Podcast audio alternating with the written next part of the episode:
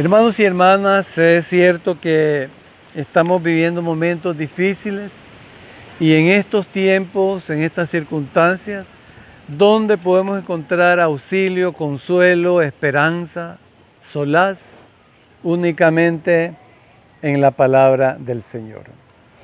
Y hemos venido en este domingo hermoso en que todo el mundo tal vez no está reunido en cuatro paredes de un templo, pero lo importante, hermanos y hermanas, es la comunión en Cristo Jesús.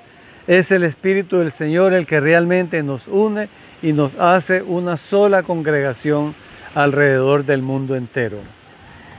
En este precioso pasaje que fue leído en el libro de Samuel, vemos una historia que para nuestros tiempos nos edifica, nos inspira y nos da una pauta de cómo enfrentar esta tremenda crisis.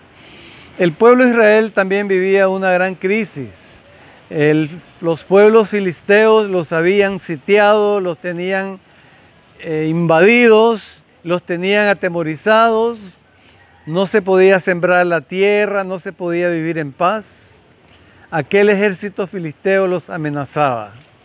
Y para colmo de males, aquel gigantón tres metros de altura y una lanza espantosa, atemorizando a todo el ejército israelita que le temblaba y todos decían, ¿qué podemos hacer? No tenemos esperanza.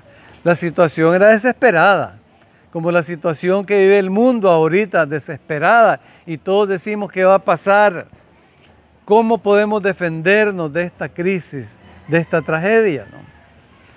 Es un momento en que el pueblo de Israel había perdido la esperanza.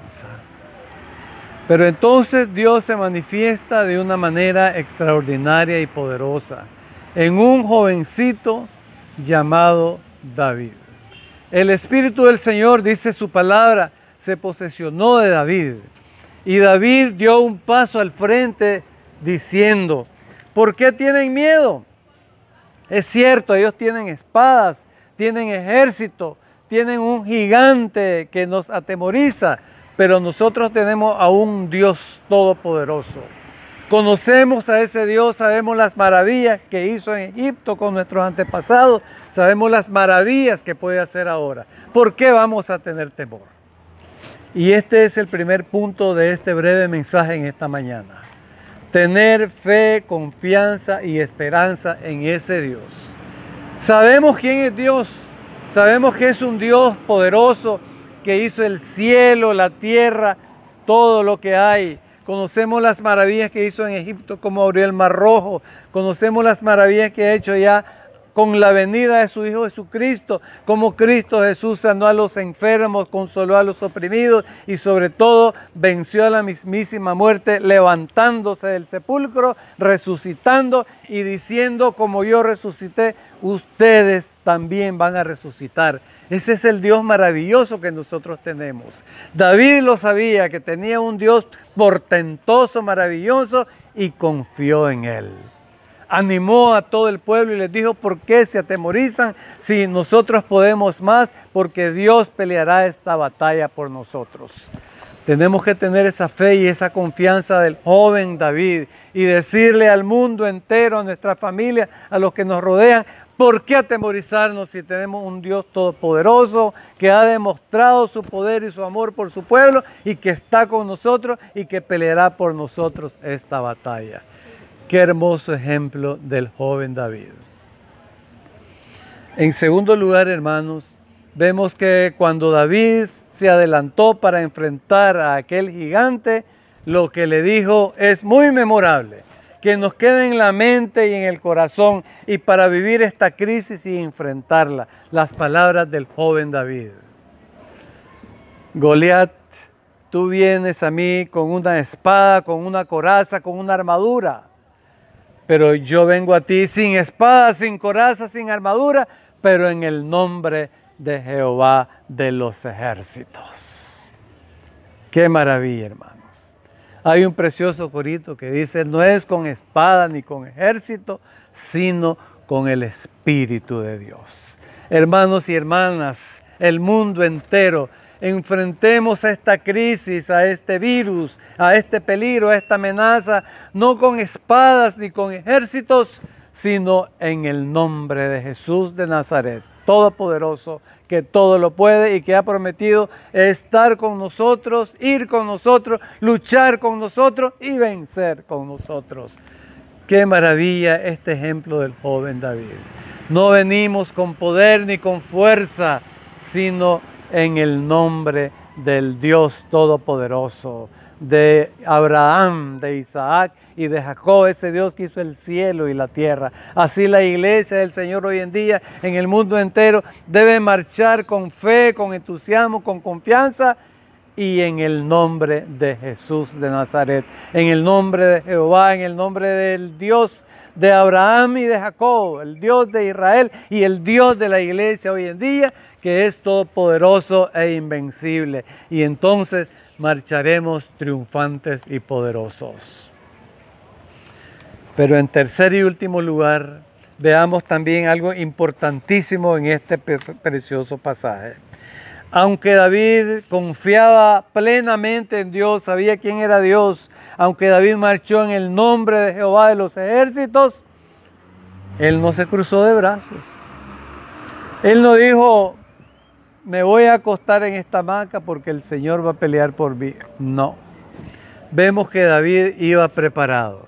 Alistó cinco piedras que había tomado previamente en el arroyo, tenía su onda, la preparó y cuando aquel gigante se abalanzaba contra él con su onda, lanzó una piedra y esa piedra quedó clavada en la frente de aquel gigante y aquel hombre que parecía invencible, todopoderoso, fuerte, cayó desplomado al suelo, derrotado en el nombre de Jehová, por el poder de Jehová, pero con el esfuerzo ínfimo que hizo el joven David con aquella piedrecilla.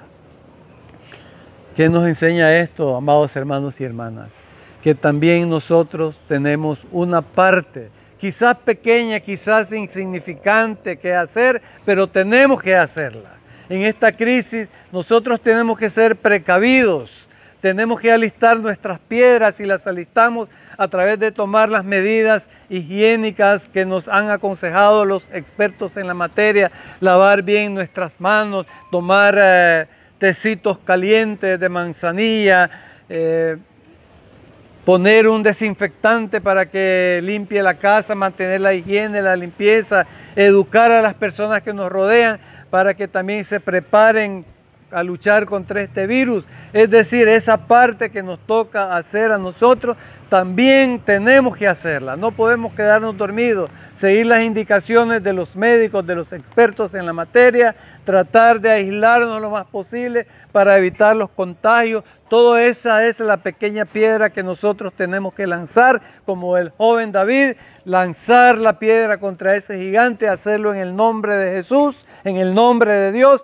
y confiar que con su poder Él va a vencer y a derrotar a este gigante y todos podremos volver a vivir en paz, en tranquilidad, podernos congregar libremente, ya no en este enorme templo de la naturaleza hermoso, sino en los templos, los santuarios que hemos dedicado, donde Dios está con nosotros y nos da de su lumbre, de su poder y de su guía, para que seamos sal, luz y vencedores en este mundo. Hermanos y hermanas, con Dios Todopoderoso y en su nombre y haciendo nuestra parte, seremos más que vencedores.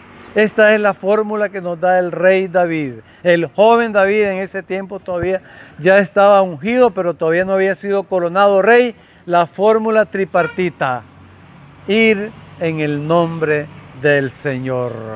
Confiar en ese Dios que todo lo puede y que ha prometido estar con nosotros y hacernos vencedores y hacer la pequeña parte que nos toca a nosotros en el nombre de Dios para que pronto, como dice este precioso himno, la tormenta se calme, el Señor alce su mano de poder y bondadosa y diga que sea la paz y que el mundo entero, Nicaragua, Filadelfia, toda la iglesia y el pueblo del Señor, volvamos a la calma, a la paz y a la tranquilidad. Confiemos en nuestro Dios porque Él está con nosotros y nos ha dicho en su santa palabra que con Él somos más que vencedores. Bendiciones a todos, a todas, amados hermanos y hermanas, y que el Señor bendiga la meditación de su santa palabra en nuestros corazones.